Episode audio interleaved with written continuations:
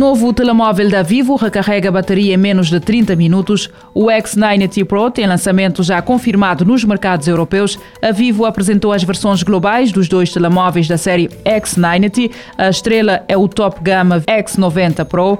O telefone conta com um ecrã curvo de AMOLED de 6.78 polegadas com resolução FHD+, e a taxa de atualização de 120 Hz, processador Dimensity 9200 da medida Tech, 12 GB de memória RAM, 256 GB de armazenamento interno e uma bateria de 4870 mAh. O sistema de carregamento rápido de 120 watts, segundo a Vivo, é capaz de recarregar a 100% a energia em apenas 29 minutos. Por lado, em pouco mais de 8 minutos, é possível recarregar 50% da energia total da bateria. No que diz respeito à câmara traseira, o Vivo X90 Pro conta com um sensor principal de 50 megapixels, um sensor ultra grande angular de 50 megapixels e ainda um grande angular de 12 megapixels. Na câmara frontal é possível encontrar um único sensor de 32 megapixels. Há um novo tipo de aplicações fraudulentas no Android, algumas delas ainda se encontram na loja virtual da Google. O site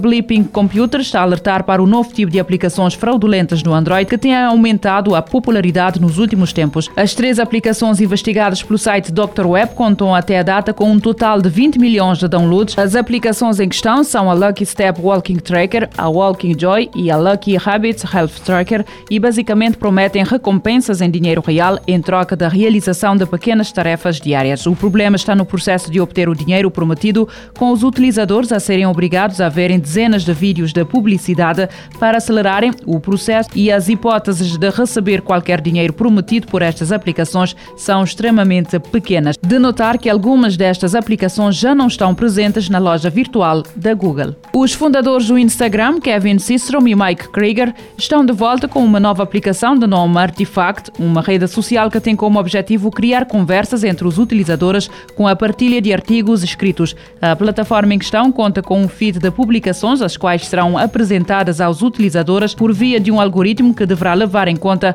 os interesses de cada um. O lançamento foi anunciado por Greiger na respectiva página da Instagram, de recordar que Systrom e Greiger lançaram o Instagram em 2010 e venderam a aplicação ao Facebook por mil milhões de dólares em 2012. A dupla de fundadores acabou por sair em 2018 com rumores de tensões com o CEO da empresa, Mark Zuckerberg. Timor-Leste está a preparar-se para acolher cientistas e visitantes de vários países em abril para testemunharem um eclipse solar híbrido, o fenómeno mais raro do tipo e que será visível na zona leste do país. Equipas da Presidência da República e do Governo, voluntários em Timor-Leste e outros países estão envolvidos nas preparações de várias atividades previstas para acompanhar o fenómeno que ocorre a 20 de abril. Elementos envolvidos nos preparativos referiram à Lusa ter havido interesse de investigadores de vários países, antecipando-se igualmente a visita de turistas da região e até da Europa. O objetivo, segundo uma primeira nota informativa, é envolver universidades e escolas para aproveitar o fenómeno para fomentar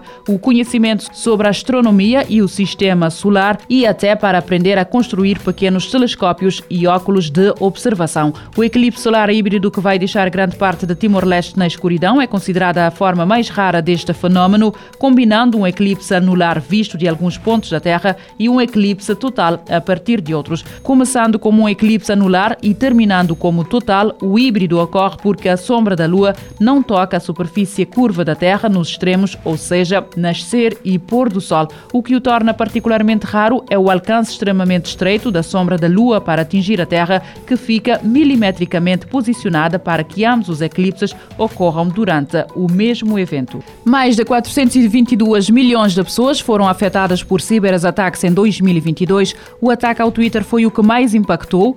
Um relatório partilhado pela Identify Theft Resource Center sobre ataques informáticos em 2022 aponta que mais de 222 milhões de pessoas foram afetadas por ciberataques no ano passado. O relatório indica que, apesar do número de 1.802 ciberataques não ter ultrapassado o recorde de 2021, o número de pessoas afetadas teve um aumento de 42% face ao ano anterior. Aparentemente, o ciberataque que mais pessoas afetou foi o ciberataque ao Twitter, que impactou 221 milhões de pessoas.